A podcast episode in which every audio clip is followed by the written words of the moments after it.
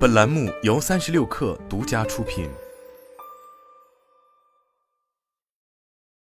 本文来自微信公众号电厂。在洛杉矶生活的 Nicole 是一名 Google 员工，除了 Google 员工的身份之外，他同时也是一名 TikTok 博主。他会在 TikTok 上记录自己在 Google 内部工作的日常，包括 Google 内部以各种美食著称的食堂，以及各种甜点下午茶等，也收获了众多粉丝。但这种内容在上个月的一条视频中戛然而止。在这条短视频中，Nicole 收到来自主管深夜发来的数条 iMessage 短信，要求他去检查自己的邮箱以及工作账号。当他打开电脑后，发现自己的访问权限已经被收回，邮箱里也收到了那封邮件。他被 Google 裁掉了。他是本次 Google 一点二万名被裁员工之中的一员。在视频中，Nicole 多次落泪，表示难以置信。这和之前视频中快乐的他形成了强烈的对比，因此收获了不少来自粉丝的同情。但他并不是 TikTok 上唯一一个发视频抱怨自己毫无征兆被裁员的硅谷大公司员工。在过去二十年，对硅谷大公司员工而言，上升通道是相当清晰的：加入公司，拿到优渥的薪资以及股票，在加州买房，甚至在实现财富自由之后再出来创业，实现更高的自我价值。硅谷本身就是这一梦想的象征，硅谷大公司员工也被梦幻般的工作环境围绕，也让其成为几乎全世界程序员群体的向往。但直到本次面临大规模裁员的残酷现实，才让很多硅谷科技公司的员工意识到，这些很可能只是一种幻觉。其他公司员工需要担心的裁员，他们也即将面对。从去年十一月开始，许多硅谷公司员工就开始增加了关注邮箱的频率。害怕着某封解除自己公司内网访问权限的邮件来临，在仅仅在二零二二年十一月，裁员数字就达到了近六万人。而如果从二零二二开始计算，各家已经陆续裁员了近十五万人。但本次裁员并非是因为营收的直接下降。事实上，硅谷各家二零二二年营收虽然略有下跌，但总体上仍然保持了平稳，甚至部分业务略有上涨，看起来并没有到危急存亡之秋，需要动刀进行大规模裁员。才能在寒冬中存活的程度，但现实是在裁员的残酷表象之下，如今几乎所有科技巨头都是在为过去三年的粗放发展还债。伴随着新冠疫情导致线下经济纷纷转向线上，各家科技巨头也都开始大肆扩张，来保证自家的服务能够跟得上这一浪潮。微软在过去两年员工数新增六万，Google 则是新增了七万，Meta 则是直接从疫情之前的四万翻倍至二零二二年的八点七万。而依赖物流服务的亚马逊则最为激进，两年时间，全球全职员工数增长了令人咂舌的八点一万，全职员工数近乎翻倍。然而，预想中的行业转型并没有到来，至少在全球疫情管控都已经逐渐放松，线下实体经济都开始复苏的二零二三年没有，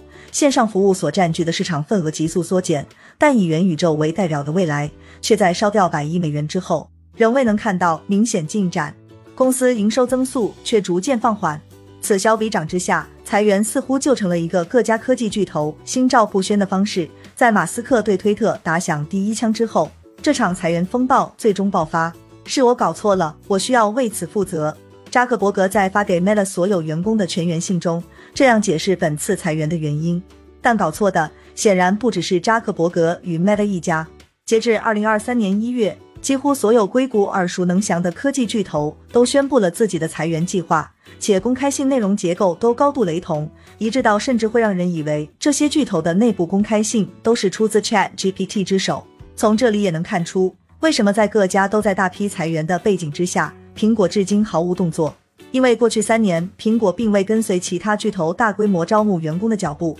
在二零二二年，苹果的员工数量仅增加了百分之七。苹果稳健的风格。让其在当下的裁员浪潮中脱颖而出，成为打工人的最优选择。因此，巨头们真正的裁员理由，与其说是经济下行，不如说是经济没有按照我们的预期继续猛增更为准确。预期让巨头们放下警惕，在过去三年中猛打猛冲，大肆招揽人才，同样是预期让此时的巨头纷纷反思之前的问题所在，进而有了现在大规模裁员。即使从商业角度分析，巨头们不约而同开始进行的大规模裁员浪潮，更像是一种提前挤泡沫，来避免更大的危机发生的应对措施。褪去硅谷大厂员工这一金牌标签，在时代浪潮下，绝大多数被波及的都只是普通人。但单从薪资以及补偿来讲，或许这些被裁员的大厂员工本身也并不需要来自互联网的同情，毕竟即使当前大裁员看起来腥风血雨，但巨头还是给到了这些被裁员工优渥的补偿。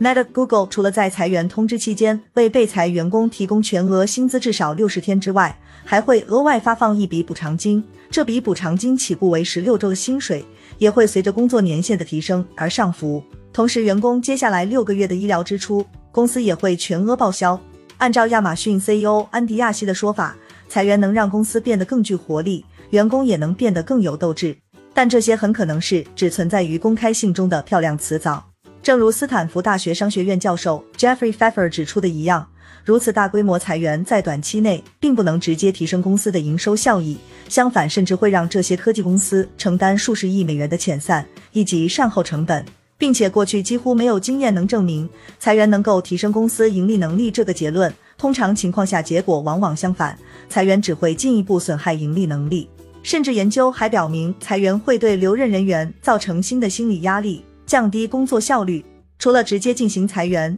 降本增效，也在这些科技巨头也在从其他角度削减成本，包括疫情几年为了应对员工数量急速扩张，各家纷纷购地造房的计划。其中不仅有办公室建设，也不乏类似微软、亚马逊这样直接拿地为了安置众多员工而造住宅区的科技巨头。如今，伴随着招聘冻结以及大规模裁员，这样原本为了容纳更多员工的计划，自然也就随之暂停。原本预计修建住宅的计划暂停，甚至刚刚高价买入的地块，随着公司策略的转向，也只能草草出售了事。亚马逊已经于一月三十宣布将出售二零二一年底购买的湾区一块二十九英亩的地产。亚马逊原本计划在此建立新的办公室与配送站点，来应对计划之中的更多员工。这些节约下来的成本会被用在更加具有前景的业务上，比如 Chat GPT，其强悍的泛用能力。就让 Google 感到了空前的危机感，甚至已经有一部分用户把 Chat GPT 当做自己的搜索引擎来用。即使是在裁员的大背景下，微软与 Google 也都不得不继续在 AI 领域继续加码，投入大笔资金继续招募技术人才。但在利润第一的趋势之下，原本以多元性、包容性著称的硅谷科技公司文化，或许是本次裁员风暴中最先被牺牲掉的那一部分。在高速增长时期，各家科技巨头都会确保在非盈利项目以及开源研究项目上保持稳定的支出。一方面是可以通过这种方式孵化更多新项目，另一方面也能提升公司在硅谷程序员群体之间的口碑，进而提升吸引力。据领英上的消息来源表示，Google 内部的创意项目孵化部门 Area 幺二零也是本次裁员中受到冲击最严重的部分之一。过去，Area 幺二零曾为 Google 孵化过近百个内部创意项目。但如今这一部门已经被迫缩减到只剩三个项目，甚至基本所有员工都确定被裁掉。连这三个项目也有很大概率在二零二三年内被关闭。这一动作在领英上招致了不少人的批评，甚至在 Google 内部工作近二十年的数位技术大牛也对此感到惋惜，认为 Google 在这一过程中没有坚守住原本开放包容的价值理念，不再给予员工充足的创意空间。除了这些价值观上的变化，更危险的信号，或许是在一些长期研究投入上的削减。Google 内部已经研发六年的下一代跨平台操作系统，代号为 Fuchsia 的项目计划，也被裁掉了六十四人。这种长期投入，或许短时间内看不到太大的影响，但毫无疑问会拖慢 Google 在下一代操作系统的研发进度，在未来与苹果以及微软的竞争中丧失更多优势。但无论如何，疯狂增长的三年已经过去，经济衰退的前景，加上原本属于线下实体经济的资金逐渐重回实体，决定了裁员的脚步注定不会停止。即使这伴随着一直以来的硅谷幻梦破灭，即使很多人会因此改变人生。一月三十一日，电子支付巨头 PayPal 也宣布，将在未来几周在全球范围内裁员两千名全职员工，本次裁员约占员工总数的百分之七。硅谷的裁员寒冬还远未结束。